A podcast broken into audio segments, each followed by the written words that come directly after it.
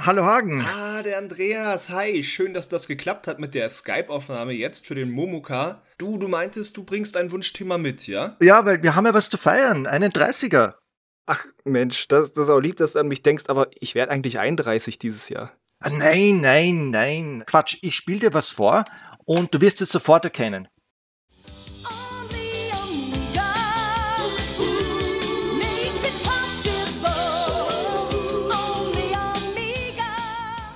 Das ist ja super. Nee, ich erkenne es leider wirklich nicht. Aus welcher Sitcom ist das denn? Das ist das Amiga-Lied, unser Amiga-Lied, der Herzschlag der 80er und leider dann nur noch frühen 90er Jahre.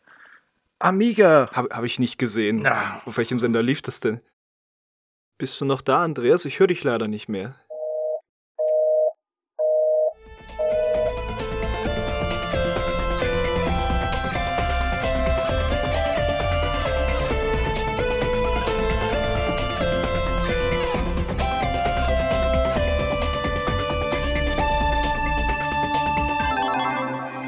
Einen wunderschönen Montagmorgen an euch da draußen. Schön, dass ihr eingeschaltet habt für einen neuen Montagmorgen-Podcast.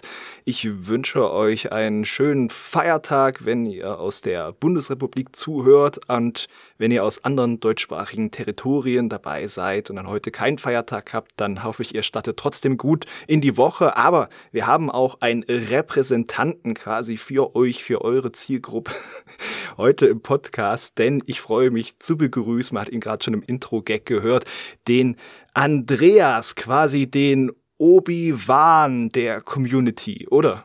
Ja, der Obi-Wan, die Hallo nochmal Hagen und Grüß Gott aus Wien. Ja, wunderbar. Ich freue mich, dass der Andreas da ist. Äh, zum einen, weil das auch ein Privileg von ihm ist, mal nicht, weil er schon jenseits der Level 30 vorgestiegen, äh, vorgestoßen ist, sondern weil er ein geschätzter Kontributor war bei der Weihnachtsaktion 2021 und unter den Jokern, die da zur Wahl standen für die Topspender, hat er sich den Podcast-Auftritt ausgesucht und ich hoffe, der macht dir jetzt dann auch Freude in Folge. Allerdings, Hagen, ja, es macht mich grundsätzlich Freude, hier teilhaben zu können bei Gamers Global und danke für diese Aktion und diese Möglichkeit. Ja. ja danke dir, dass du auch die Zeit nimmst. Wir, wir nehmen es jetzt ja schon ein bisschen äh, früher auf, am Freitag, dass, dass sich da niemand wundert. Genau. Magst du dich noch mit ein, zwei Worten kurz vorstellen? Ja, also ich bin beruflich ein äh, Marketing- und Kommunikationsverantwortlicher seit ungefähr 25 Jahren und äh, die ganze Geschichte hat beruflich deshalb vor allem begonnen, weil ich mit dem Mattel Intellivision und damit dem Commodore 64, dann eben dem Amiga und dann eben PC ähm, sehr viele Kontakte hatte zum Thema Werbung, Kommunikation, Produkteinführung, äh, Produktplatzierung und äh, so bin ich dann auch eben bei einer gewissen Happy Computer gelandet, wo es dann 1985 ähm, in der Märzausgabe einen Beitrag über den AAA-Titel von Activision Ghostbusters gab. Und am Ende stand da so ein Kürzel HL. Naja, und das habe ich dann herausgefunden. Das ist also der Heinrich Lehnert. Und äh, tatsächlich seit März 1985 äh, begleite ich also Heinrich Lehnert, äh, Boris Schneider, Anna Tulocker, Gregor Neumann und natürlich dann auch Jörg Langer und jetzt eben auch äh, dich Hagen und äh, Dennis äh, bei Gamers Global. Das ist ja, also das ist ja auch mal äh, spannend, wie weit das da zurückgeht. Das ist mhm. auch sehr spannend äh, für dein Wunschthema, was du mitgebracht hast, weil da wird ja auch, ich sag mal, äh, Werbung für Computersysteme und auch für Spiele eine, eine gewisse Rolle spielen. Mhm wir hatten es ja schon im Gag, es gibt ein 30-jähriges Jubiläum und äh, jetzt müssen, muss ich nicht weiter Unkenntnis äh, vortäuschen. Du hast ja diesen fantastischen Song, den Amiga-Song, ausgegraben, denn du meintest, oh, ich möchte gerne über den Amiga reden und zwar konkreter, am liebsten noch mit Schwerpunkt auf den Amiga 1200. Äh, so ist es, ja. Der ist eben ja mit seinem 30-jährigen Jubiläum einerseits äh, markiert er ein eigentlich, wie ich meine, großartiges Gerät, aber auch das Ende der Heimcomputer-Ära und mhm. läutet gleichzeitig aber auch eben das noch immer vorhandene PC-Zeitalter ein. Und das könnten wir in einem kleinen Gespräch einmal Revue passieren lassen und analysieren, was da passiert ist. Das werden wir jetzt auch tun und ich bin gespannt. Du äh, hast mir auch ein, zwei Tipps noch gegeben für die Vorbereitung. Mhm. Ich habe natürlich auch äh, in Retro-Gamer-Ausgaben geblättert und ich bin da gespannt, weil ich habe natürlich dann öfter auch gerade mit Retro-Gamer mal damit zu tun, äh, mit alten Spielen, also mit der alten Hardware. Das ist wirklich bei mir eine große Wissenslücke. Also ich bin ja mit Konsolen dann eher aufgewachsen, mhm. so Heimcomputer, das ist alles vor meiner Zeit und von daher bin ich da jetzt äh, gespannt, wie wir uns dem Thema nähern und gerade dann noch mit, mit dieser Weiche, mit diesem Blick, den du hast auf den At Amiga 200, oh Gott, ich hoffe, ich sage nie Atari, dann, dann, dann, gehst du wirklich weg und verlässt diese, dieses Skype-Gespräch.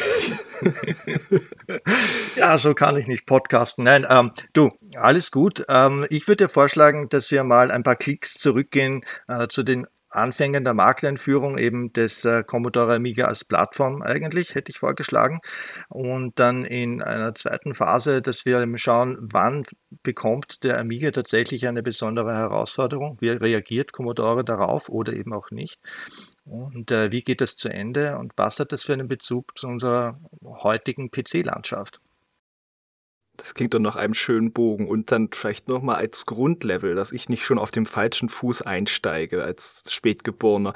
Wenn wir jetzt sagen Heimcomputer. Heimcomputer sind ja eigentlich PCs in dem Sinne, aber es sind PC-Komplettsysteme. Also die Idee war ja schon quasi so ein Mittelding äh, oder quasi nicht für Leute, die A, so IBM-PCs, die auch oft so ähm, für, für Profi-Anwendungen auch waren, teuer waren, zusammensteckbar, wo man Sachen austauschen musste, das nicht, sondern so Sachen, die komplett verbaut waren, oft schon mit so einer Tastatur ja auch direkt drin. Man hat ja diese ganzen schönen Gehäuse dann heute, die sich dann auch schön als Mini replizieren lassen mit der Tastatur schon drin. Das habe ich richtig umrissen, ja? Genauso ist es, denn ein Heimcomputer, da gibt es für jeden, für jedes Portemonnaie eben eine eigene Variante. Also wir sehen hier, dass äh, es einen sogenannten ZX Spectrum gibt, der hat dann vielleicht seine 48K, der kostet natürlich dann weniger als ein Commodore 64 mit sage und schreiben 64 Kilobyte äh, RAM. Also das äh, passt doch, das ist doch gar nicht möglich. 64 ja, Kilobyte. Un, also. Unfassbar und außerdem mit 16 Farben ausgestattet. Ja. Das heißt, äh, da kann man, je nachdem, was einem zur Verfügung steht, äh, seine Familie beglücken mit dem passenden Gerät. Und es ist tatsächlich so, dass es entlang der Einkommensebenen auch sich verkauft hat, der Heimcomputer. Äh, das Gute daran war, auf der einen Seite, man hat als Benutzer viele unterschiedliche Interpretationen der gleichen Themen sehen können. Der eine Besitzer hat den anderen Besitzer beneidet, weil der eine bessere Version vom gleichen Programm hatte.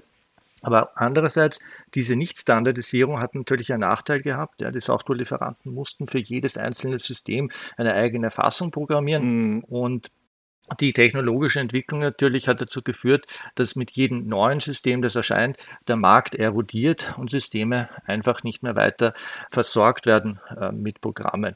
Und das ist jetzt sozusagen auch ein guter Einstiegspunkt mit eben dem Thema der Commodore Amiga Plattform, denn der Commodore Amiga steht gemeinsam auch mit dem Apple Macintosh, der ein Jahr zuvor präsentiert worden war von Steve Jobs, am Anbeginn der sogenannten 16-Bit-Ära. Also der klassische Heimcomputer ist so ein 8-Bit-Gerät, wie der Commodore 64 eins war. Und jetzt beginnt eben 1984 diese 16-Bit-Zeit. Also 16-Bit heißt, das ist der Datenbus, da kann also mehr gleichzeitig verarbeitet werden. Die Leistung wird äh, auf jeden Fall schon größer. Das war ein großer Sprung mit diesem Datendurchsatz einfach, ja. Das war's, ja. Und ähm, jetzt wird im ähm, Juni 1985 der Amiga vorgestellt, der Commodore Amiga. Und da schreibt zum Beispiel der Redaktionsdirektor von der Happy Computer in der März 85 Ausgabe, dass er jetzt schon bemängelt, dass die unterschiedlichen 16-Bit-Computer am Markt, der Amiga, der Atari ST, der Apple Macintosh und auch der Sinclair QL, untereinander nicht kompatibel sind und dass hier eine Standardisierung eigentlich fehlt am Markt. Ah, hm, hm. Und leitet eigentlich damit interessanterweise dann den Beitrag ein, der da heißt, Amiga, ein Traumcomputer wird Wirklichkeit. Und tatsächlich äh, wird also dann hier berichtet, dass dieser äh, Computer auch die gesetzten Erwartungen alle erfüllt. Ja.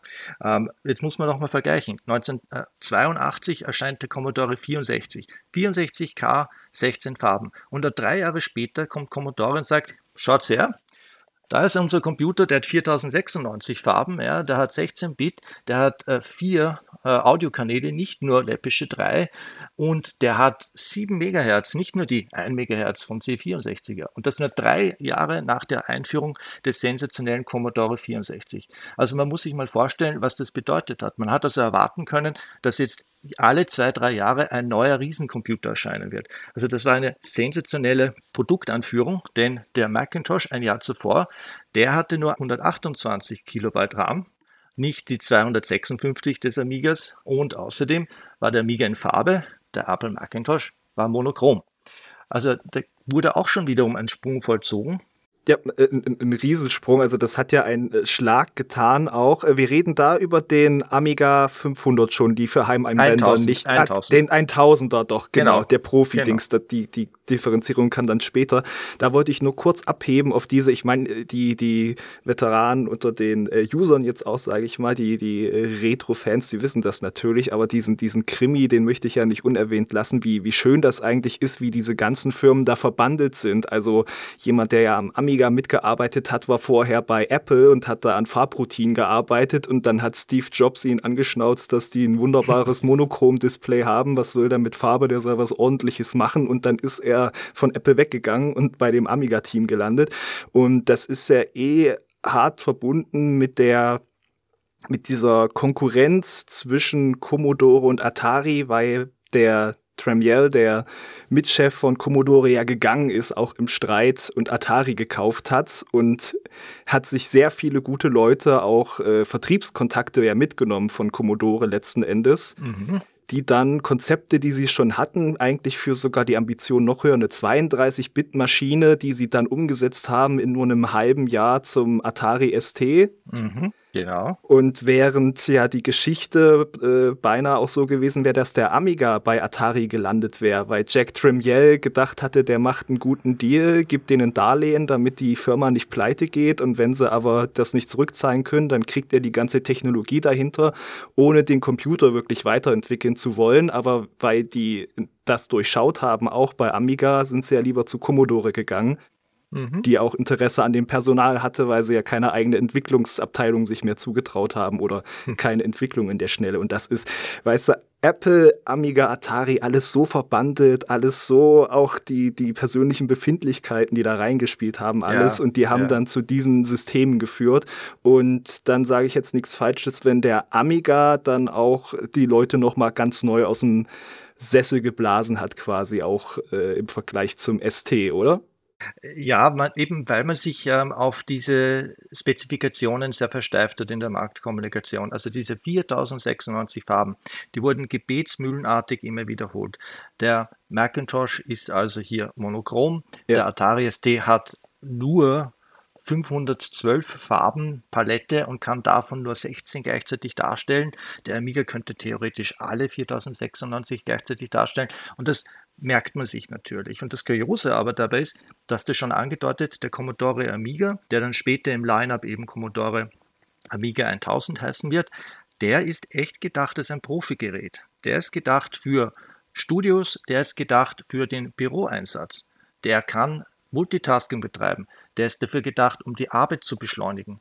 Und interessanterweise möchte Commodore nicht den Nachfolger zum C64er vorstellen, denn den präsentiert, wie du schon auch gesagt hast, Atari. Atari präsentiert mit dem Atari ST ein Produkt, das preislich exakt so viel kostet wie damals ein Commodore 64 mit Floppy, äh, mit Diskettenstation, Verzeihung. Das heißt, um den gleichen Preis kann ich mir kaufen den C64er oder eigentlich fast schon den Atari ST mit eingebautem Diskettenlaufwerk.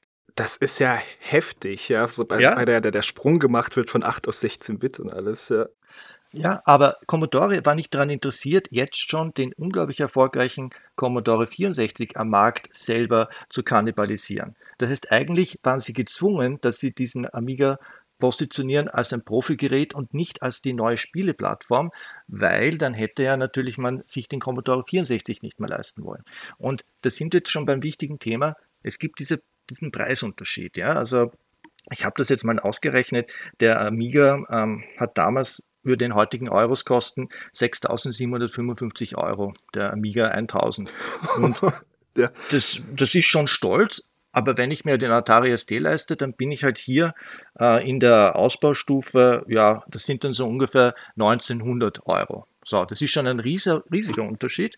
Aber tatsächlich, man darf nicht vergessen, der C64er war an sich schon sehr teuer und diese Diskettenstation war genauso teuer, wenn nicht sogar teurer als der C64er selber. Man kommt also durchaus an diesen Atari ST-Preis heran. Mhm. Und das mhm. war vom, vom Jack Tramiel eine geniale Entscheidung. Das bedeutet nämlich, dass für die nächsten zwei Jahre bis zum Amiga 500 der Atari ST tatsächlich die 16-Bit-Nachfolge des C64er antritt mit großen Folgen für die Industrie. Das heißt nämlich, alle Programmierer, vor allem die Spieleentwickler, entwickeln zwei Jahre lang auf einem Atari ST, der natürlich nicht diese besonderen Chips hat, die der Amiga hat, sodass dann die Leute noch gar nicht geübt sind im wirklichen Spieleprogrammieren für den Amiga, der das ja eigentlich ab Werk besser können sollte. Der da ganz andere Möglichkeiten bot, ja.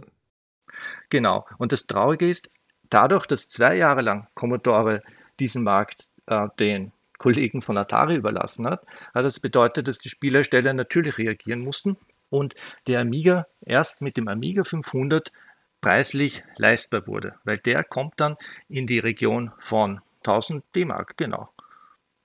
1000 D-Mark, ja. Oder? Ja, klingt richtig. Der hat 7000 Schilling gekostet in Österreich, also Faktor 7. Und auf einmal war der Amiga für alle verfügbar leistbar vor allem. Ab jetzt können wir erst von einem Heimcomputer sprechen. Vorher war das ja das Businessgerät letzten Endes. Ja, ja interessanterweise äh, war es Electronic Arts, die 1985 gesagt haben, also der Jack Hawken, der Gründer, hat 31-Jährige damals also gesagt, er setzt auf den Amiga, die entwickeln gerade 30 Spieleprogramme und man muss sich vorstellen, damals kostet das Gerät aber eben diese fast 7000 Euro. Trotzdem entwickeln die dann schon Spiele also dafür. Okay. Ja, und äh, da hat auch der Heinrich darüber berichtet in einem Happy Computer ähm, einmal.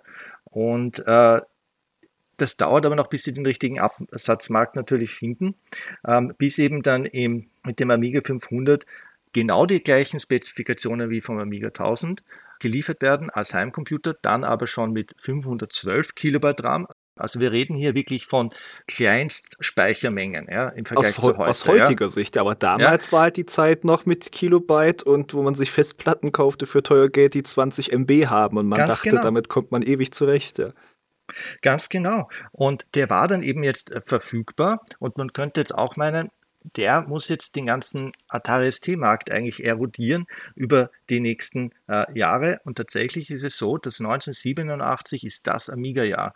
Also da gab es, ich weiß nicht wie viele hunderttausende glückliche Menschen auf der Erde, die diese Amiga Floppy klicken haben hören. Also zur Erklärung, der Amiga 500 hat ein ganz äh, signifikantes und charakteristisches Klacken der Diskettenstation, die prüft, ob eine Diskette eingelegt ist. Ah. Und jeder, der einen Amiga hatte, für einen Amiga 500, hat das bis heute eingebrannt, also reagiert sehr positiv darauf. Also das wird doch bestimmt dann auch bei Emulatoren gerne äh, künstlich noch erzeugt, oder? Ja. Ja, ganz genau. Das ist sicherlich eine Option. Das ist so, ja. Nur eben Weihnachten äh, 1987. Und der Softwaremarkt macht auch etwas ganz Interessantes. Ähm, unter anderem die Firma Cyanosis, die sich da herausstellt als einer der ersten, die sehr viele 16-Bit-Programme herstellen, drucken auf die Packung des Programms Terrapods, dass das bitte ein echtes 16-Bit-Spiel sei, wo endlich Action, Strategie und Wirtschaftssimulation zu einem einheitlichen Programm verschmolzen werden können. Und das steht auf der Packung drauf. Also man muss sich vorstellen, da wird dem Menschen erklärt, was heißt denn 16-Bit? Das musst du dem Markt ja auch erklären, weil man wusste es ja nicht. Was, was bedeutet das? Und wo du früher drei einzelne Programme kaufen musstest, dort ein Strategiespiel, da eine Wirtschaftssimulation und da ein Actionspiel, da kommt Psygnosis und sagt, okay, am Amiga können wir das und am Atari ST können wir das alles kombiniert anbieten. Das heißt, das ist eine Zeit, wo wirklich diese Computerindustrie wächst und erwachsen wird und man sie beginnt erst zu verstehen. Ja, also wir reden ja immer von einem Thema, das ja einen Außenseiterstatus hatte, mhm. der, der, die Computerei. Und auf einmal, dadurch, dass der Markt das beginnt zu erklären, verstehen dann die Leute auch die Möglichkeiten und der Heimcomputer oder der Amiga im Besonderen mit seinen 4096 Farben gewinnt dann natürlich auch an Attraktivität.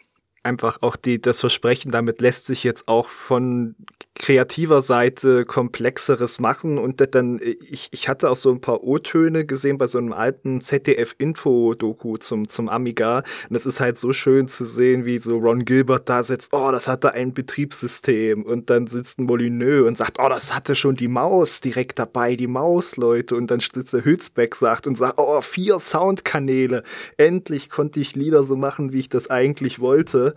Und ähm, der Eggebrecht dann sagt, für die ganzen Kreativen war das da wirklich so die, die, das Einfallstor. Also wenn man sich richtig kreativ mit Software, mit Programmieren beschäftigte im, in der Eurozone, dann war das so das Einfallstor. Deswegen würde ich das gerne mal abgleichen. Wie war denn so dein Kontakt? Wie hast du das denn wahrgenommen damals, als dieses Gerät kam? War das auch so wie, wow, die Zukunft ist da? Also ich war sprachlos. Wir hatten gerade drei Monate den Commodore 64 im Haus, von mm, dem ich mm vollends begeistert war.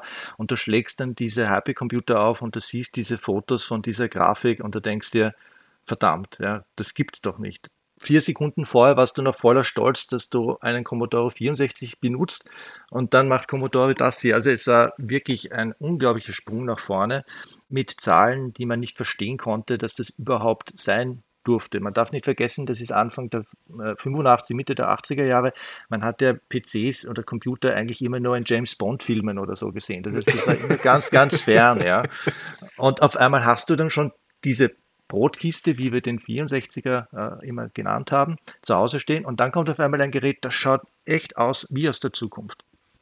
Schön gemacht, fast wie aus einem Stück und kann auf einmal so viel mehr.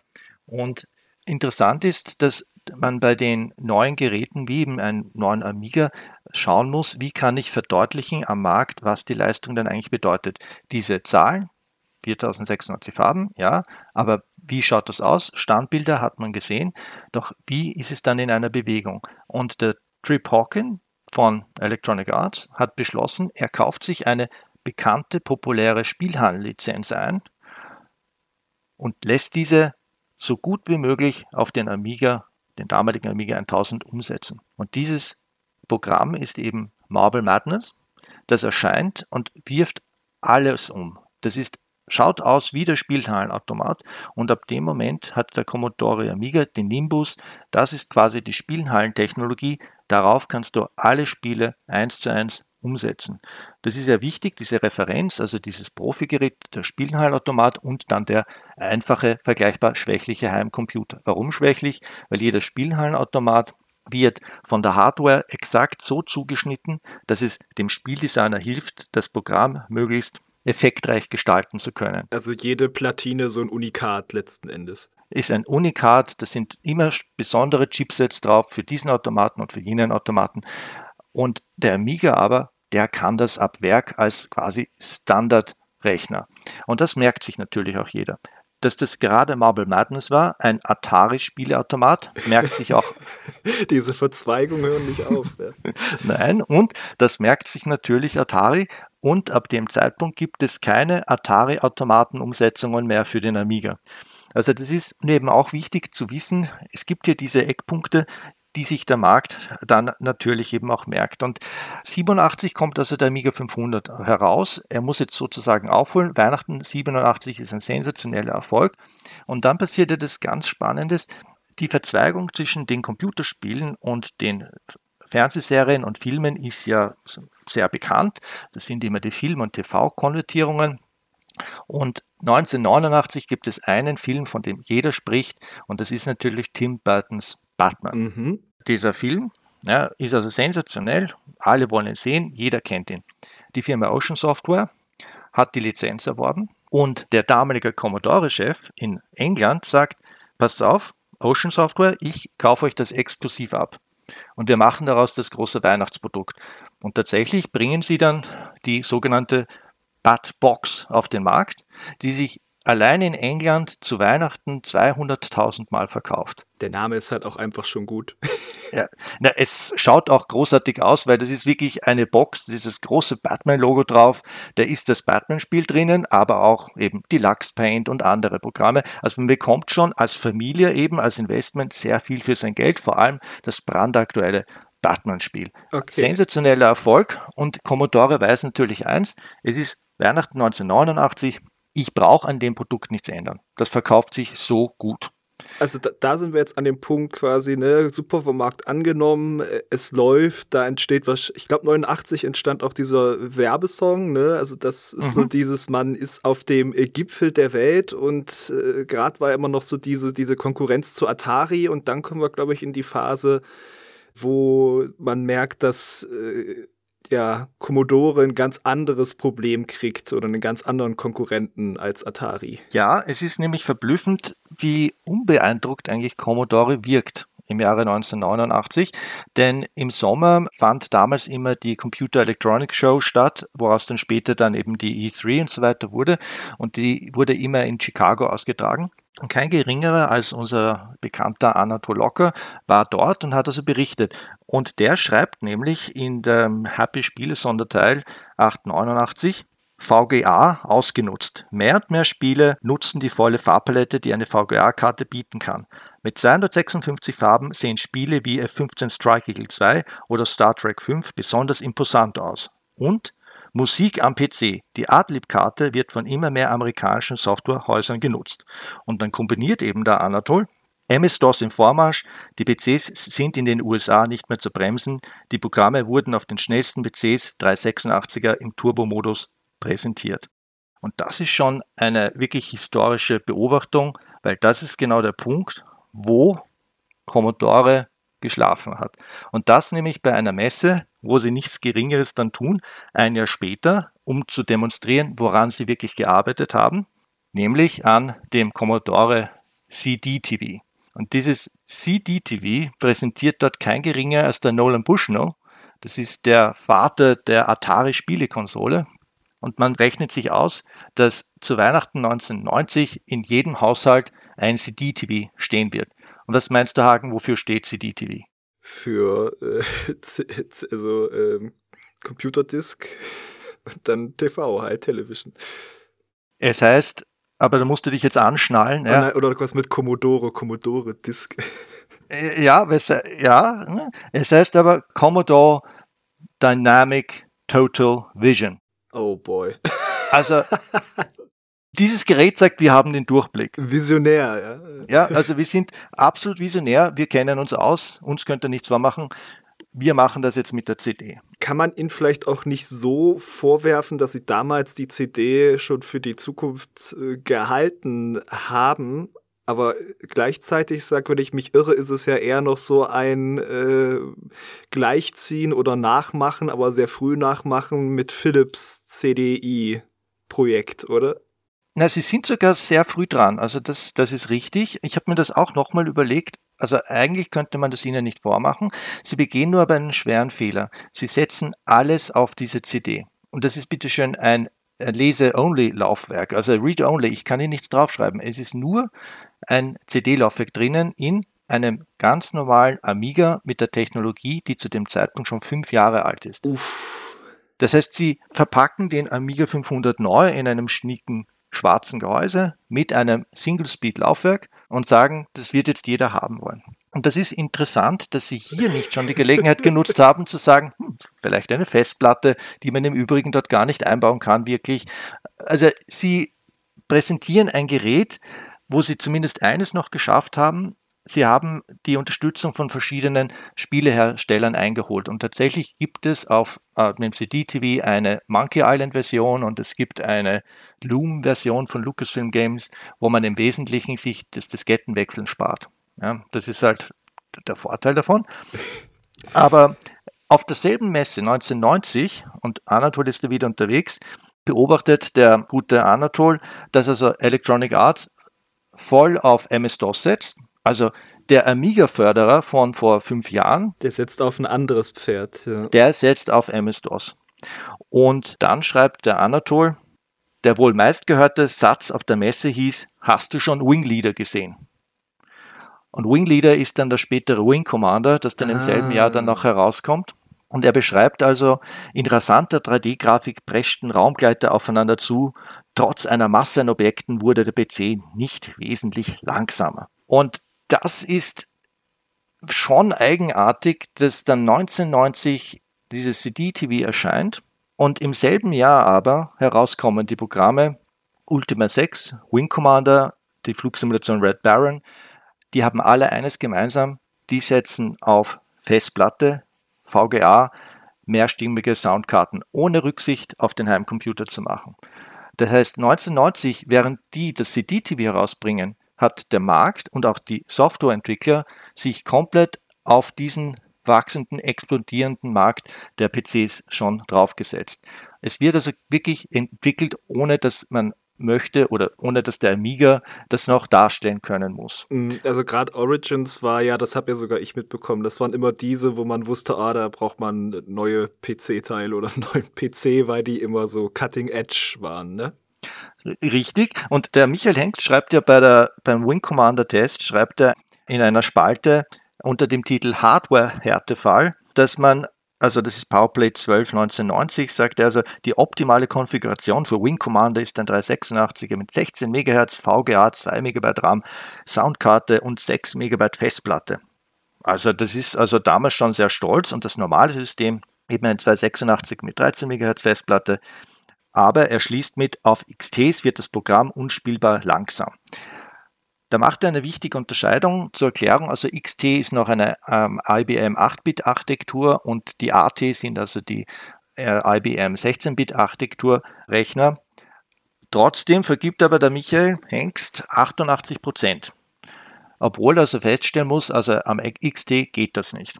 Und das müssen wir jetzt vergleichen mit dem Test zum Wing Commander auf dem Amiga, mhm. der erst 393 in der Powerplay eben erscheint da schreibt eben der Christian von Duisburg, auf Turbokarten bestückten Amigas lässt das Flugfeeling keine Wünschen offen, nur die abgespeckte Farbpalette stört den positiven Gesamteindruck. Unsere Wertung bezieht sich auf die Amiga 500 Version und gibt 38% Wertung. Das heißt, der sagt in seiner Meinungsbox, auf den schnellen Amiga läuft es wunderbar, aber auf dem Standard Amiga 38%. Und das ist eine Argumentationslinie, die man dann tatsächlich immer wieder gerade bei der Powerplay findet, bei den Mehrformatheften im Generellen, wo man also sagt, ich beachte jetzt nicht, dass ich eigentlich was machen kann.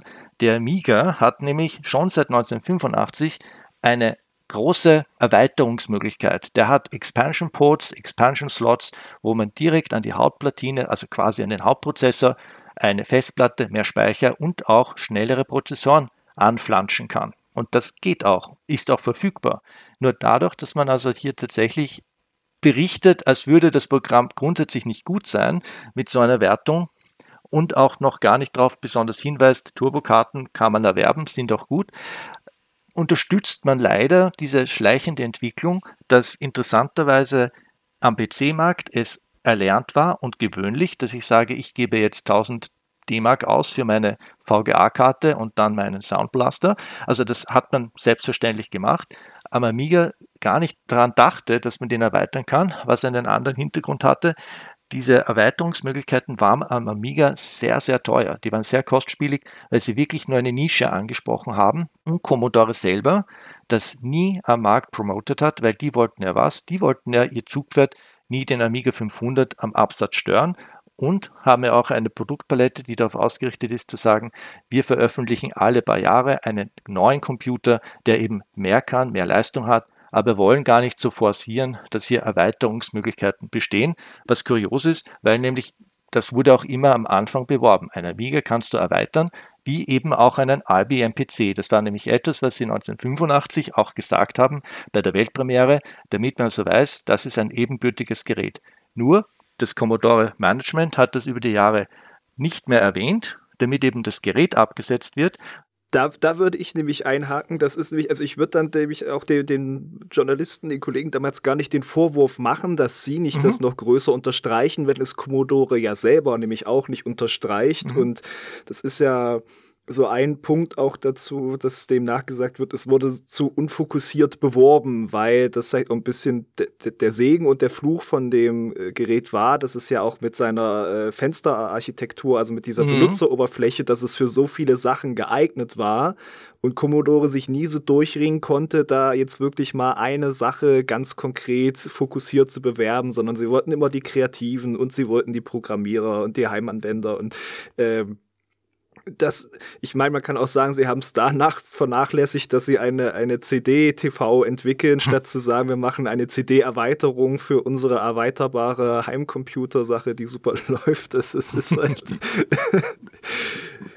ich ich, ich habe teilweise sehr hoch die Augenbrauen gezogen bei, bei der Recherche, alles rund um den Amiga. Das ist, ist, ist sehr abgefahren. Und dann, dann können wir vielleicht mm. auch langsam schon zu dem 1200er einbiegen. Mm. Du hast es ja schon gesagt, sie wollten immer neue Modelle, die dann noch mehr leisten können. Sie hatten aber zwischendurch auch mal einen Amiga 600, der mhm. teurer mm. war, aber nicht mehr leisten konnte, Nein. sondern weniger.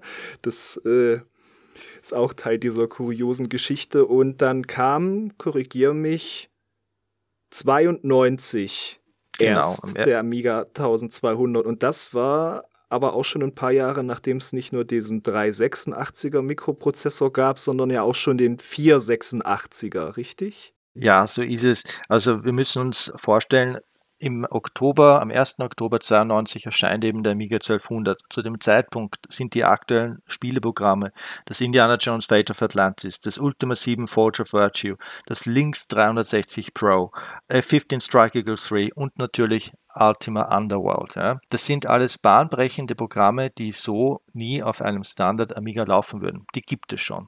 Und jetzt erscheint sozusagen im Oktober, Monate nach diesem bahnbrechenden Titel, dieser Amiga 1200. Der Amiga 1200 hat eine interessante Historie, weil ursprünglich hat man im, im Sommer noch 91 einen IBM Manager zu Commodore geholt, um das alles zu richten. Und dieser gute Mann heißt eben Bill Sidneys, würde ich das aussprechen. Der Sidneys, der stellt also diese Amiga 500er Reihe ein, ist der Mann hinter dem Amiga 600 und fördert ein neues High-End-System, den sogenannten Amiga 4000. Und die mhm. Ingenieure sind aber intern dagegen, weil sie genau wissen, der Amiga ist lange kein High-End-Produkt mehr. Das ist doch dieses Gerät, das die Heimcomputer-User gerne nutzen. Warum machen wir nicht so etwas dafür? Und erst als dieser Manager dann gefeuert wird, beginnt die Entwicklung von dem Amiga 1200. Und das ist einer der Gründe, warum es so lange dauert, bis der endlich erscheint, der Amiga 1200, weil nämlich man sich mit dem CD-TV aufgehalten hat. Übrigens, von dem wurden nur 25.000 Stück verkauft. Aber viel mehr hergestellt wahrscheinlich. ja, dann, na, natürlich. Also wenn du einen günstigen CD-Spieler brauchst. Ähm, und nach dem Amiga 4000 entwickeln die dann erst. Das heißt, der Amiga 1200 wird von den Ingenieuren von Commodore natürlich stark gefördert, soll natürlich herauskommen, aber es kommt, wie es kommen muss. Die Verkäufe des Amigas brechen natürlich ein. Ja, Amiga kommt zusehends in Liquiditätsengpässe. Und als Sie dann den Amiga 1200 fertig haben, müssen Sie schnell handeln. Einerseits, weil Ihnen das Geld ausgeht, andererseits, weil man mm. sieht anhand der genannten Programme, der Markt entwickelt sich viel schneller und ich verliere jeden Tag meine Kunden, meine ehemaligen, an den PC-Markt und das ist guten Grund. Also wird dieses Produkt schnell fertiggestellt. Man entscheidet sich aber nicht für dieses ganz neue Chipset, das man hätte machen wollen, sondern für eine Zwischenstufe, die in dem Amiga 4000 verbaut ist. Leider und man entscheidet sich auch, ein minderwertiges Netzteil auch zu verbauen, das den Nachteil hat, dass ab dem Moment, wo ich einen Amiga 1200 also wir können es kurz zusammenfassen. Der Amiga 1200 unterscheidet sich dadurch, dass er jetzt tatsächlich eine VGA-Auflösung, also 256 Farben hat, aus 16,7 Millionen äh, Farben an Palette, äh, dass er also eine optionale Festplatte standardmäßig dabei hat und dass er auch eben jetzt mit 14 MHz läuft. Außerdem hat er neu, diese Spezialchips sind alle auf 24 und 32 Bit ausgerichtet. Also das ist tatsächlich jetzt eine komplett mehr oder weniger aktuelle Datenbusstruktur, wie man es erwarten würde. Aber eben, es ist Oktober 1992. Jetzt haben wir eigentlich ein gutes Produkt. Das wird halt durchaus kritisch noch beobachtet, weil wo sind auch die Programme und warum ist es nicht ein noch schnellerer Chip drinnen. Aber man ist eigentlich zufrieden. Nur weil ihnen das Geld ausgeht, können sie selber diese Chips nicht herstellen. Ja, man muss dazu noch erklären, die Firma Commodore konnte also selber, wie eigentlich heute Apple auch, ihr, ihr eigenes Silikon herstellen. Das haben sie auch beim C64er gemacht. Nur diese vertikale Integration können sie nicht mehr nutzen, weil sie haben ihre Chip-Produktion schon zurückfahren müssen, wegen eben Geldengpässen und lassen das bei Hewlett Packard produzieren. Hewlett Packard liefert aber ein wenig mehr als 100.000 dieser neuen Prozessoren, aber sie haben Bestellungen für über 200.000. Das heißt, das Traurige ist, der Markt reagiert sofort darauf und möchte 200.000 Amiga 1200 zu Weihnachten 1992 kaufen. Um das in Relation zu bringen, also es wurden insgesamt in Deutschland eine Million Amigas verkauft. Das heißt, alleine mit Weihnachten 1992 bekommt Commodore für den Amiga 1200 200.000 Bestellungen. Das ist ein sensationeller Erfolg. Nur sie können nicht liefern. Zum Beispiel im Vereinigten Königreich stehen zu Weihnachten nur 30.000 Stück zur Verfügung. Also das ist eigentlich sehr tragisch, weil tatsächlich dieses Produkt seinen Absatz findet. Jetzt ist es nur halt so, die Spezialchips, die sie verbauen in Amiga 1200, sind teurer als jene für den gewöhnlichen IBM-kompatiblen. Der klassische MS-DOS-Computer, der kann günstiger hergestellt werden als ein Amiga 1200. Also kann der Amiga 1200 leider nicht mit der Konkurrenz in einen Preiskampf eintreten, weil Commodore hat eigentlich auch gar kein Geld mehr. Der Amiga 1200 muss den Preis kosten, den er kostet und hat jetzt noch die Situation, dass es nicht mehr möglich ist, auch weitere Peripherien anzubieten, die man nicht weiterentwickeln kann, weil ihnen dort eben auch das Geld ausgeht.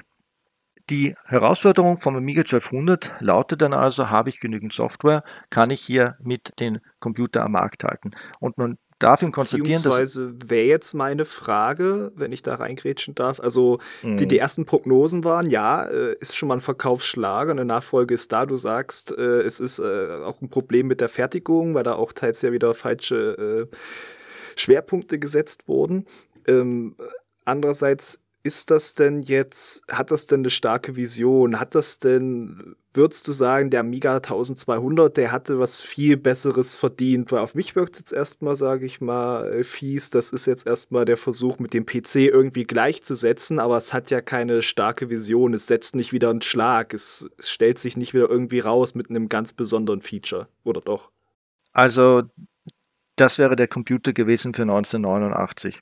Die Sensation wäre gewesen, dass zwar auf einmal diese VGA-Karten und die Festplatten Standard werden im ähm, IBM-PC oder in den äh, PC-kompatiblen. Commodore aber sagt, hier ist der Vorhang weg, das ist unser Amiga 1200, der kann das alles auch und die Software ist kompatibel, die im Übrigen dann auch nicht kompatibel war vom Amiga 500 zu 100 Prozent. Das wäre es aber gewesen. Also es ist einfach das richtige Produkt viel zu spät gekommen und leider nicht so optimal designt, weil sie einfach die Ressourcen nicht mehr hatten und ihnen auch die Zeit fehlte. Weil der kann das auch, ist halt jetzt, wird es mir vielleicht zustimmen, nicht der beste Werb Werbeslogan. also der war übrigens bei der Marktentführung ähm, hat der gekostet 766 Euro und äh, wenn man dann noch die Festplatte dazu genommen hätte, dann 1200 Euro. Also das war an und also für sich um, schon. Umgerechnet äh, oder von Ja, jetzt, äh, jetzt umgerechnet, ja. Und das war an und für sich dann schon eine, eine sehr gute Maschine. Aber es fragen halt die Magazine dann auch, die ASM 1993, wo sind jetzt die Spiele? Und ähm, da gibt es dann einen Satz, ein Wink mit dem Zaumpfahl in Richtung Sierra, lasst Roger Wilco auf dem Amiga 1200 seine Abenteuer bestehen und das eben im Herbst 1993, also ein Jahr nach der Markteinführung. Das ist für die Softwareindustrie nicht mehr attraktiv. Sie müssen nämlich, weil es ja doch ein eigenes System ist, das konvertieren. Und diese neuen Spiele, die gekommen sind, ich habe Ultima Underworld zum Beispiel genannt, und 1993, das ist das Jahr von Strike Commander. Strike Commander von Origin Software benötigt 40 Megabyte, also heute lächerlich, aber damals 40 Megabyte Speicherplatz zur Installation. Ich ich glaube, die maximale Ausbaustufe des Amiga 1200 war bei 40 Megabyte Hard Drive, kann ich mich jetzt irren. Also Jedenfalls, also alles, was geht. ja, das heißt, da gibt es schon Programme, die, und das ist so traurig, das auch schon wieder überholt haben, weil eben die Firma Origin im Besonderen gesagt hat, wir wollen, dass das Spiel und die Vision des Spiels zählt und wir lassen uns nicht mehr einschränken die haben gewonnen damit. Wir sehen ja, was das dann bewirken kann. Star Citizen ist das, geht das in die gleiche Richtung. Aber der Amiga 1200 ist damit ein Gerät, das tatsächlich die PC-Ära einläutet und von der wirtschaftlichen Seite her ein gutes Lehrstück ist, was passiert, wenn man zwar große Visionen hat, vor allem dynamische, totale Visionen, dann wird es ganz spannend. Nur man sollte halt auch nicht alles auf eine Karte setzen. Das ist alles auf die CD setzen, war marketingtechnisch, also zumindest vom Slogan her sicherlich nicht falsch, aber sie haben betriebswirtschaftlich sich nicht abgesichert. Sie haben also nichts gehabt, das sie stattdessen hätten herausbringen können, außer eben, wie du es genannt hast, einen anders aussehenden Amiga 600 eben. Und das hat der Markt aber nicht mehr wollen, weil man gesehen hat, die Programme verlangen schon viel, viel mehr und sie hätten die Gelegenheit aber gehabt. Also sie hätten sich flexibler zeigen müssen und früher diese, diese neuen Version mit stärkerer Hardware rausbringen müssen in Zyklen. Und wenn man da eh schon hinterherhängt, kommt man ja auch irgendwann nicht mehr, nicht mehr rein. Ich meine, in der ASM, äh, die du da beschrieben hast, da gab es ja dann auch, oder auch beim, beim Joker gab es immer diese Listen. Hier, das sind die Spiele, damit könnt ihr schon was anfangen mit eurem 1200. Und da tauchte ja auch immer Wing Commander auf, mhm, was ja an der genau. Stelle auch schon wieder Jahre alt ist. Also. Ganz genau, ganz genau. Ja, und äh, was wir jetzt gar nicht so besprochen haben, ist, dass natürlich parallel diese Erweiterungsmöglichkeiten gegeben waren und der Amiga Joker hat auch 1992 dann begonnen, darüber zu berichten. Aber der merkt eben an, es gibt für ein paar hundert D-Mark, kann man sich etwas anflanschen und anstecken, sagt aber, das funktioniert aber in vielen Fällen gar nicht und die Programme sind nicht so geschrieben, dass sie das auch nutzen können, diese Turbokarten. Und das funktioniert erst richtig gut bei den ja, mehrstelligen Einkäufen. Also es gab da ein Produkt, das heißt Great Valley Product. Das war die 40 MHz äh, Turbokarte mit Festplatte und mit 4 MB RAM zusätzlich. Die hatte ich nämlich. Und die hat aber so viel gekostet wie damals auch ein neuer PC. Ja, also da hat man gesetzt natürlich als Konsument auf den Amiga, dass es den weitergeben wird. Leider aber hat der Amiga 1200 einen Nachteil gehabt, da konnte ich genau diese Expansion nicht mehr anflanschen. Da, da gab es keinen Steckplatz mehr. Ja, letzten Auch Endes war es ja immer so, so ausgelagert. War. Commodore hat sich ja nicht so richtig gekümmert oder hat diese Vision genau. eigentlich von der Erweiterung liegen lassen und dadurch Absolut. hat sich das so zerfasert und Commodore hat sich dann auch nicht um Kompatibilität geschert bei Nachfolgermodellen. Ja, ja so, so, so genau war das halt auch und es war tatsächlich ein wenig ein Schmerz. Also das letzte Programm, das ich gespielt und gestartet hatte, war eben Frontier Elite 2, natürlich gekauft, ja, und habe ich einmal mir gespielt, Turbokarte, war großartig. Und dann kam halt dann eben dann schon der 486er PC mit eben 66 MHz. Und es ist aber auch so, dass diese Geschichten sich ja auch immer in einer gewissen Art und Weise wiederholen. Ja. Und äh, wenn wir hergehen, dass Origin gewettet hat darauf, dass der Markt nachzieht und sich durchaus sehr teure Expansionskits für die PCs kaufen wird, was eingetreten ist, so sehen wir das ja durchaus auch heute, wenn man so möchte, mit dem kürzlichen Announcement mit der RTX, die 4090, die also glaube ich, so viel kostet wie drei PS5. Und äh, ich kann mir schon Leute vorstellen, die das kaufen. Ich, ich verdächtige, dass sie das für den Bitcoin-Markt äh, produziert haben, dass ich also da hier besser schürfen könnte. Aber ähm, da wird also ein Gerät, ein Baustein produziert und dann verkauft, den noch kein einziges Spiel ausnutzen kann, wirklich. Also da ist nichts dafür programmiert. Man müsste ja auch fragen, gibt es überhaupt schon äh, Software, die die RTX äh, 30er Generation mhm. so voll ausnutzt? das, das stimmt, ja. Ja, genau.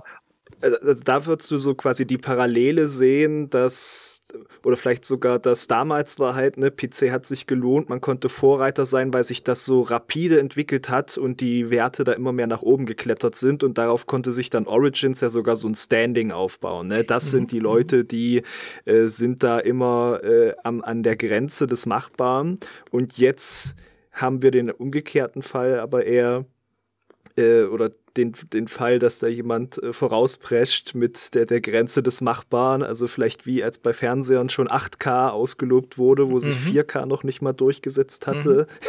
Mhm. Ja, und jetzt erinnern wir uns, ich habe eben ganz am Anfang erwähnt gehabt, dass der Commodore Amiga 500 zwei Jahre nach dem Atari ST herausgekommen ist und dass die ganzen Programmierer zwei Jahre lang geübt haben und gearbeitet haben auf einem Atari ST, ST ja. der eben nicht diese besonderen Chips wie den weltberühmten Blitter, der also Speicherblöcke verschiebt oder den Copper, ähm, der hat, äh, der Atari ST hatte das nicht. Und weil aber der Amiga das nun hatte, nur der Atari ST nicht, dann haben die Programmierer auch diese gar nicht eingesetzt. Das heißt, die Mehrzahl der Amiga-Programme hat eigentlich nie wirklich diese besondere Architektur des Amigas eingesetzt.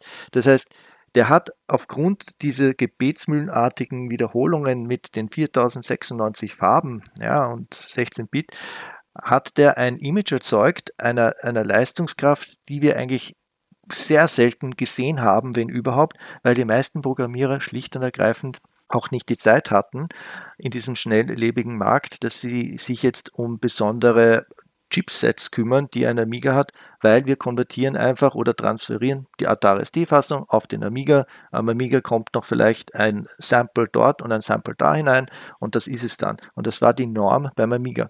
Interessanterweise. Weil sich ja Aufwand und Nutzen äh, Verhältnis sein mussten. Ja, ja. Ja, ganz genau. Interessanterweise hat es dem Amiga ja nie geschadet. Man muss sich das nur vorstellen. Also ein, ein Spiel hat ähm, gekostet am Atari ST meistens 1999 Pfund, am Amiga weil dann nämlich die Amiga Disk hat eben äh, mehr gekostet im Einkauf, also natürlich 24,99 das Amiga Spiel. Also wenn du gekauft hast äh, von Ocean Software das Robocop, eigentlich ein gutes Spiel, dann kriegst du exakt die Atari SD Version am Amiga, aber zahlst schon einmal 10 Pfund mehr. Das ist Bisschen so. wie mit den Switch-Modulen heute noch, teils ja, bei so Indie-Spielen, ja. Ja, ja, richtig, ja. Also das heißt, das hat den Markt interessanterweise da nicht gestört, weil das so beeindruckend war. Ich meine, ich muss auch natürlich sagen, natürlich hatten die Spiele äh, am Amiga andere Vorzüge auch. Also Batman hat also dort mehr Farben und ist dort flüssiger. Also es ist schon so, dass es da äh, Unterschiede gab. Aber eben, wenn wir jetzt heute uns anschauen, was Nvidia macht oder demnächst eben die, die, die Radeon, die da jetzt kommen werden, da wird also Technologie auf den Markt gebracht, die möchte ja eingesetzt werden, aber habe ich die Ressourcen, das überhaupt zu nutzen und schieße ich mich nicht auf einen gewissen Standard ein, der sich dann halt eben etabliert. Ein Standard, den damals Origin gesagt hat, den werden wir jetzt brechen, ja, Ihr habt alle Pech mit XT-Computern, also 8-Bit-RBMs, und ihr habt alle Pech, wenn ihr weniger Speicher habt. Ihr müsst das kaufen, aber dann geht's. Und da war der Vorteil, dass es einen Standard eben gab, wie heute auch noch den gleichen, also diesen IBM-PC, kompatiblen Standard, wie man es nennen möchte. Mhm. Und davon konnte der Amiga nicht profitieren, es sei denn, er hätte sich derart oft verkauft auf der Welt, dass also diese Expansionskits auch verfügbar gewesen wären. Denn man muss auch sagen, die Händler konnten sich ja nicht alles leisten. Und du musstest gerade diese Amiga-Kits, die wirklich gut waren, sind meistens aus den Vereinigten Staaten gekommen, die musst du einmal einkaufen und da musste sie zu einem sinnvollen Preis nach Import und Zoll auch wiederum in Deutschland, in Österreich auch verkaufen. Das heißt, das war alles sehr kostenintensiv. Also es hat sich eigentlich, ist auch ein Zugang zu dieser ganzen leider traurigen Geschichte, der Amiga-Markt aus dem Markt herausgepreist, weil du konntest gar nicht mehr argumentieren, warum du jetzt 2000 Mark ausgibst für eine Turbokarte mit Speicher und Festplatte am Amiga und könntest aber schon längst auch am PC arbeiten, ja, wo du dann auf den dann schon Standard setzt. Was, was ja auch immer diesen Punkt hatte, ich denke mal, das hat ja auch den Amiga attraktiv gemacht, dass der ja so vielseitig war, dass man machen konnte, immer so dieses, ah, man kann da Projekte dran machen und auch arbeiten, aber man kann auch dran spielen und das hat ja der PC nun auch schon einfach mehr eingelöst und äh, hat sich da verbreitet, der wurde ja auch zugänglicher. Und ja, bei Amiga, warum war dann überhaupt nochmal die Idee, dann noch einen Nachfolger zum CD-TV zu machen eigentlich dann? ah, na gut, das war ja der CD32, wenn du den meinst. Das war so dann ja. diese Spielekonsole, wo Commodore geworben hat, also Sega wird Jahre brauchen, um mit uns aufzuholen. Okay, ja, also das war dann schon eine richtige Konsole, ein richtiges eigenes Konzept, nicht ein Amiga mit CD-Laufwerk schon wieder.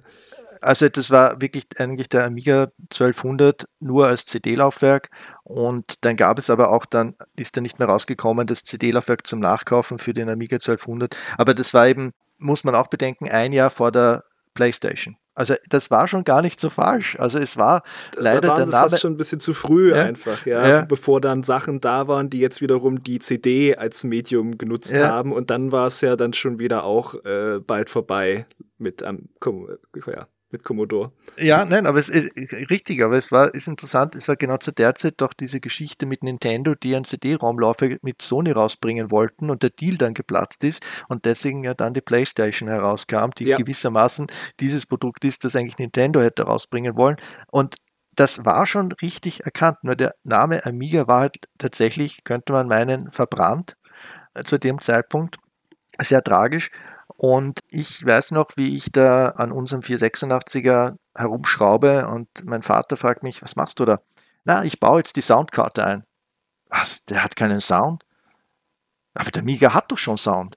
Also das war dann diese peinlich berührte Situation, wo der Vater, die Eltern dem Sohnemann doch diesen tollen Amiga gekauft haben, der alles kann, alles drin ist und jetzt steht der da, haben wir wieder so viel Geld ausgegeben, die Familie, schraubt herum an dem äh, Ton, also. hat nicht mal Ton, ja, also das, ja, und, äh, das musst du noch nachbauen und das ist schon eigentlich gut beobachtet. Also es ist vollkommen irrwitzig, dass sich etwas durchgesetzt hat, was man wieder zusammenschrauben musste und sich teuer dazu kaufen musste anstatt dass also dieses Standardgerät der Standard geblieben ist. Und das ist halt dieses Was wäre wenn. Hätte der Heimcomputermarkt bestehen können? Ja, aber nur wenn man hier diese Expansionsmöglichkeiten, die man bewusst verbaut hat, eingesetzt hat. Und eines halt noch, äh, der Amiga 1200 hatte eine ganz, ganz große Schwachstelle gegenüber der VGA-Grafikkarte. Und zwar, das sind die Junkie Pixels. Das ist die Technologie, dass du ohne großen Rechenaufwand Pixel vergrößern kannst. Und das ist das, was die VGA-Karte macht bei Doom, das ist, was die VGA-Karte macht bei, bei Wing Commander und das ist das, was auch nicht der Amiga 1200 konnte.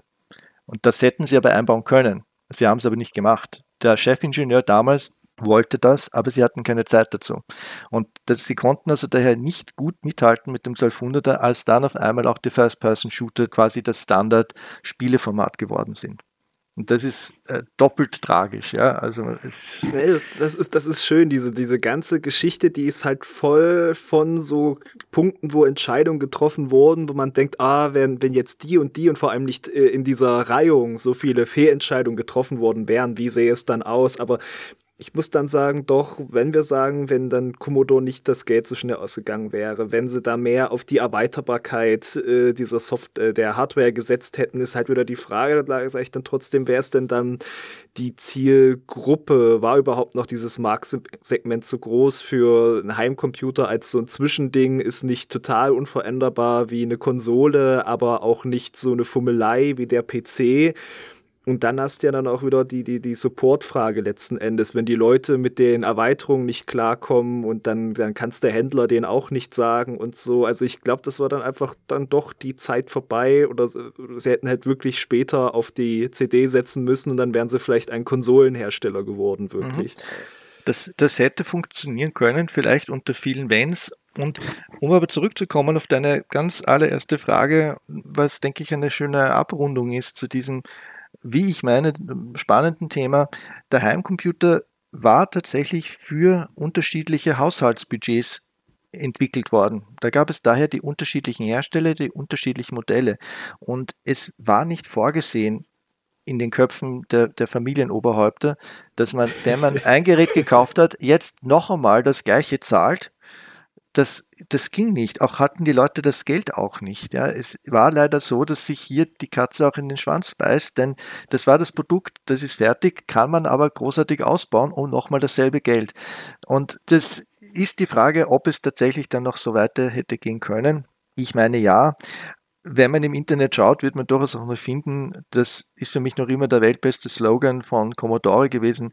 Commodore Amiga der Computer für die 2000er Jahre. Und ja, also. Fantastisch. Äh, nee, das, das, das, da hören wir auch immer dieser Frage auf mit diesem, äh, ne, ich habe das eine gesagt, du das andere. Äh, da können wir ja auch sehr gerne quasi jetzt an euch weiterreichen, an die Hörer. Schreibt gerne in die Kommentare, wie, wie ihr euch das vorgestellt hättet, wie das noch hätte weitergehen können mit dem Konzept äh, Heimcomputer oder konkret mit Amiga und Commodore. Und dann äh, sage ich schon mal äh, danke, Andreas, für diese Zeitreise, die wir jetzt hier zusammen unternommen haben.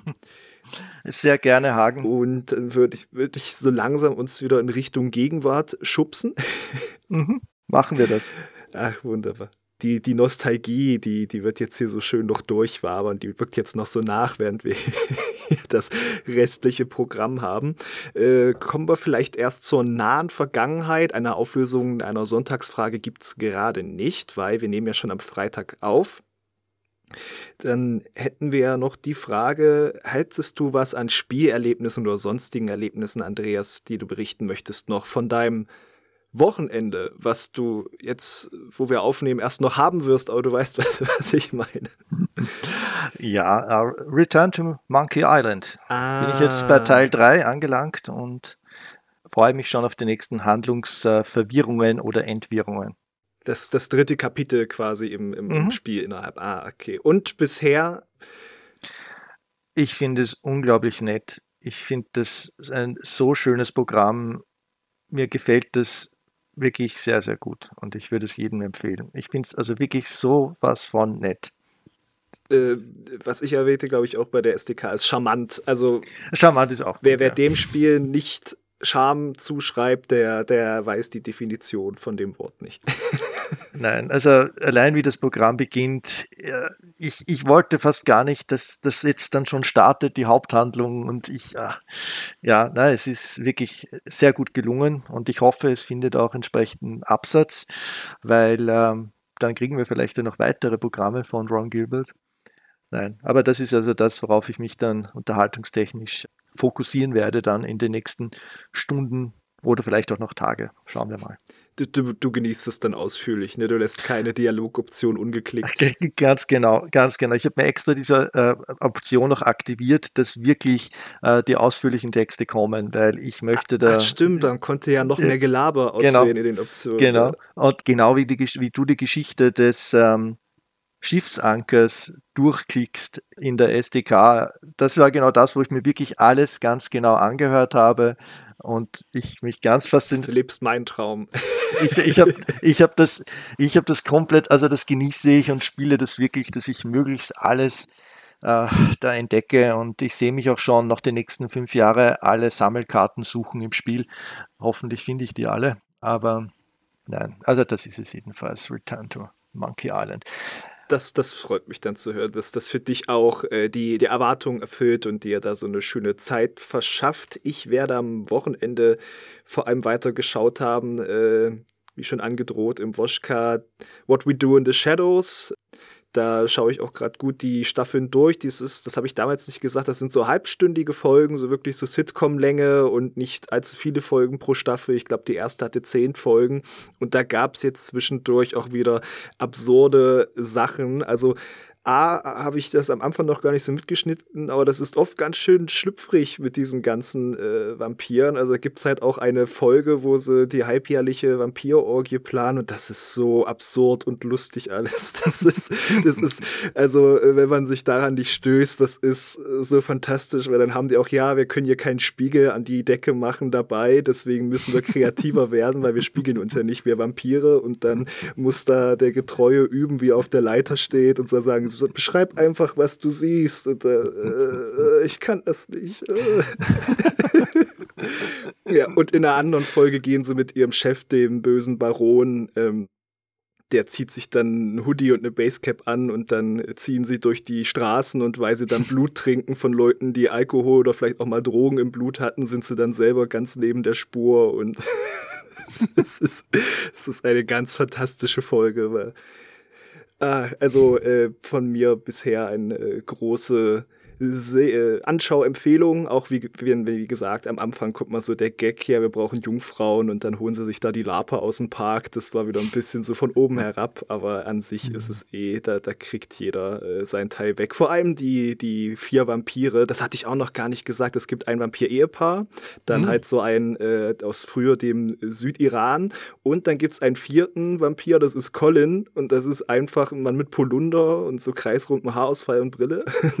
Oder so so ähm, Haarkranz quasi nur noch sogar. Und der arbeitet einfach, der, der ist ein Daywalker, der kann in die Sonne und der arbeitet irgendwo in so einem 9-to-5-Büro-Job äh, und ist ein Energievampir, der saugt kein Blut, sondern der langweilt Leute so sehr im Gespräch, dass sie ihre Lebensenergie in ihn abfließen. Das, das, ist, das ist so gemein. Das ist so gemein. Und er macht das auch immer bei den anderen Vampiren, bei seinen Mitbewohnern. Die, ständig diese Szenen, wo er steht und jemandem was erzählt und die den Leuten, denen fliegt so die Lebenslust aus dem Gesicht quasi äh, und wo der eine von denen, der Nandor, der aus dem Südiran die Staatsbürgerschaft ablegen will und dann äh, kann er den Typ nicht einfach hypnotisieren von der Einbürgerungsbehörde, weil der anscheinend nichts Menschliches mehr an sich hat und deswegen nicht empfänglich ist für Hypnose wie andere Menschen. Also es ist schon sehr satirisch auch alles.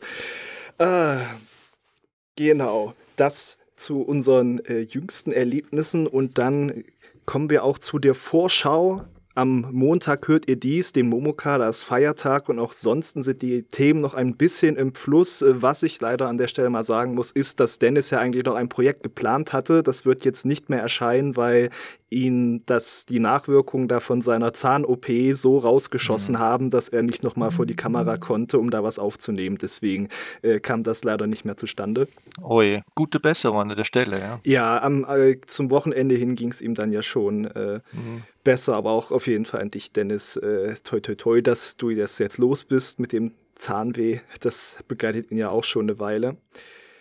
Auf jeden Fall ist dann aber auch noch angesetzt, geplant wird noch erscheinen das Multiplayer-Video mit mir und Dennis und der Community zu Fall Guys. Das kommt jetzt nicht mehr am Wochenende. Und ich plane schon mal eine Viertelstunde zu The Diofield Chronicle. Das ist ein aktuelles Strategiespiel von Square Enix, so JRPG-mäßig Rollenspielelemente drin. Aber das Spannende, es ist nicht Rundentaktik, sondern Echtzeit-Taktik, aber trotzdem mit so einem runden Flair. Also die Figuren bewegen sich sehr langsam. Man kann auch für Plan das Ganze anhalten und wenn man weit genug rauszoomt, dann hat man sogar so ein äh, so eine Ansicht, auf die es dann wechselt, als wären das so Figuren in einem Tabletop-Spiel, die man auf so einer strategischen Karte rumschiebt. Aber sonst normal, wenn man reinzoomt, 3D-Figuren. Ganz interessanter Stil, interessantes Konzept. Das stelle ich dann vor in der Viertelstunde dann kann ich schon mal äh, los in Aussicht stellen. Also ich würde sagen, die Zeit wäre vielleicht auch mal wieder reif für ein Steam Blind Date. Mal schauen, mal schauen. Und es gibt natürlich auch dann den Woschka nächste Woche mit dem aus Japan zurückgekehrten Jörg. Yay! ja, ich freue mich auch, dass er wieder da ist. Äh, möchte auch jetzt nicht unbedingt noch wochenlang dann hier ohne Dennis allein darben, sondern auch gerne jemanden haben, mit dem man reden kann und mit dem man Ideen entwickelt. Und eine Sache möchte ich noch ergänzen. Es wird eine Aktion geben, doppelt so viel Erfahrungspunkte für News. Und zwar nicht nur nächste Woche, sondern für den ganzen Oktober. Und an der Stelle natürlich auch vielen Dank an die ganzen fleißigen News-Schreiber der letzten Wochen. Das hat uns ja auch schon gut unterstützt, während Jörg drüben war. Danke sehr. So, und dann haben wir als feierlichen letzten Programmpunkt die User-Fragen. Und die werden eingeläutet von Markus K. Text oder Video? Welche Art von Inhalt erstellt ihr lieber oder anders gefragt, macht es euch mehr Freude, ausführlich über etwas zu schreiben, an Formulierungen zu feilen und eure schriftlichen Werke möglichst ansprechend zu präsentieren? Oder packt es euch mehr, Bewegtbilder zu produzieren, Texte einzusprechen und euch Gedanken über interessante Schnitte und Videoübergänge zu machen? Äh, das, das kommt so drauf an. Ich sag mal, bei, bei, bei Langform finde ich eigentlich das geschriebene Wort schöner. Man kann das ja dann anders gliedern und so. Aber ich finde, gerade bei Tests habe ich mehr Spaß an dem Video, weil es ja andere Möglichkeiten gibt, bei diesem interaktiven Medium da auch was zu zeigen. Wie, wie wäre es denn bei dir, Andreas, so aus Konsumentensicht? Text oder Video? Was magst du, Bär? Obwohl man eben sagt, dass ein Bild mehr als tausend Worte aussagt, muss man abwägen, was ich am Ende dem Empfänger wirklich erklären möchte. Und mhm. ich persönlich denke halt, wenn es um eine, eine dichte Information geht mit Details, sei es technische oder historische Details, die man schnell darstellen möchte, dann lohnt es sich, dass man hier einen Text verfasst, einfach weil auf einen Blick das auch hier schnell erklärbar ist. Umgekehrt aber, ähm, wenn man etwas herzeigen kann, und das ist ja der Segen des Videostreamings, dann illustriere ich das natürlich im praktischen Gebrauch. Das ist das, was mich dann auch fasziniert. Also zum Beispiel, ich spiele sehr selten jetzt Spiele. Ich schaue mir sehr gerne Let's Plays an, natürlich die vom Jörg zum Beispiel. Und dann wird mir das Spiel vorgebracht. Ich sehe, wie es sich bewegt. Ich sehe, wie es ist. Ich kann dann einschätzen, ob ich es mir dann doch auch selber kaufen möchte. Und muss aber auch sagen, dass ich bei eurer Kombination, bei Gamers Global im Besonderen, ja, ich lese mir auf jeden Fall immer die Meinungsbox durch, denn das ist jetzt genau das, das ist eine Meinung, die wird ausgesagt, ist dann verdichtet dort, das finde ich dort sehr gut, aber wiederum, wenn ich das Spiel wirklich beschreiben möchte, dann lohnt es sich, dass man das als Video darstellt. Und das sind, finde ich, die, genau diese zwei unterschiedlichen Einsatzgebiete, wie ich das dann auch äh, selber machen würde. Und dann haben wir zum Abschluss schon von Maestro84 eine Frage. Welche Abo-Dienste bzw. Launcher sind direkt über GG abonniert bzw. werden genutzt und werden diese auch privat genutzt? Gerade von Hagen oder früher zum Beispiel Dennis oder Christoph. Mich äh, verunsichert ein wenig das mit dem Launcher, weil Launcher haben wir natürlich zu eingängigen Spiele-Clients hier äh, direkt über GG. Die Abo-Dienste, die äh, haben wir dann je nach Bedarf. Also wir haben auf jeden Fall noch von der Vorstellung von PlayStation das Abo, meine ich. Und wir hatten auch sehr lange ähm, den Game Pass oder haben. Und ich sag mal, so privat genutzt, klar, auch gerne, wenn es halt oft, wenn es eher so, also oft ist es ja eher dann halb privat, weißt man, man, man versucht noch was nachzuholen, man versucht sich einen Überblick zu verschaffen oder denkt so, ach, äh, vielleicht bringt das ja dann noch was. Also so ganz privat ist es ja doch dann letzten Endes nie und dann sprechen wir uns da ab, dass wir uns da nicht irgendwie ins Gehege kommen, dass nicht gerade jemand anders zum Beispiel was plant mit dem Xbox-Account und dann fliegt er mittendrin in der Aufnahme raus. das wäre nicht so gut. Äh, genau. Also etwas um die Ecke gedacht, aber ist, ich, ich meine es halt auch wirklich so, so jetzt so einfach, auch mal ein bisschen vor mich hinspielen und dann dahin, das eher seltener, weil ich denke mir dann oft, auch wenn es mich jetzt wirklich so interessiert und ich habe es jetzt vielleicht schon angespielt über die Arbeit, dann, dann, dann hole ich es mir lieber selbst, weil ich dann einfach auch so eine Verbindung zu meinem Safe-Game habe und das gern bei mir haben möchte. Also bei Curie Elysium, das werde ich jetzt auch irgendwann äh, demnächst privat dann nochmal spielen und dann kaufe ich es mir einfach für meinen Account. So habe ich das dann eher. Aber genau, wenn man sich da abspricht, kann das natürlich dann auch jeder Redakteur äh, abseits der Bürostunden nutzen, auch wenn er nicht gerade aktuell was testet. So, und damit haben wir langsam aber sicher das Ende dieses Montagmorgen-Podcasts erreicht. Äh, lieber Andreas, danke nochmal an der Stelle, dass du dir äh, die Zeit genommen hast. Also äh, einfach auch diesen, diesen historischen Abriss zu machen, äh, sehr kenntnisreich und auf, meine, auf meine Zwischenrufe äh, dich nicht da äh, zu sehr irritieren zu lassen von jemandem, der halt äh, da äh, rangeht mit, mit jemandem, für den könnte das auch quasi frühe Neuzeit oder Mittelalter sein. Es ist eine ganz andere Welt, die ich nie mit eigenen Augen so, so gesehen habe. Ja, na, es, ich habe zu danken, Hagen, für die, für die Zeit, das nette Gespräch und selbstverständlich auch deine Zurufe. Es ist ganz wichtig, dass, wenn mich die Faszination dann packt, äh, dass wir das dann auch wieder zurückführen zu einer geraden Linie. Aber war ein sehr schönes Gespräch und äh, ich lerne da auch dazu. Du hast hier auch wichtige Fakten noch dazu gebracht und man kann tatsächlich immer davon lernen, die Vergangenheit zu analysieren, weil sie immer eine Relevanz auch für die Gegenwart hat, wie wir ja auch in unserem Gespräch erkannt haben. Ja, gerade wenn man hier in dem Fall so jüngere Vergangenheit hat man ja doch auch Dokumente und Zeitzeugen, wie da die äh, Gedankengänge waren von Entscheidern oder halt auch wie die zum Beispiel über Kreuz gingen mit Ingenieuren, die dann eigentlich mhm. das Produkt entwickelten und so weiter. Ja. Mhm, mh. Vielen Dank auf jeden Fall, Hagen. Ja. Und ich hoffe, ihr fandet es auch spannend, hattet Spaß mit dem äh, Podcast und dann wünschen wir euch an dieser Stelle noch eine schöne Woche und wir hören uns. Tschüss. Tschüss. Das war der Gamers Global Podcast. Vielen Dank fürs Zuhören und besucht uns bald wieder auf www.gamersglobal.de.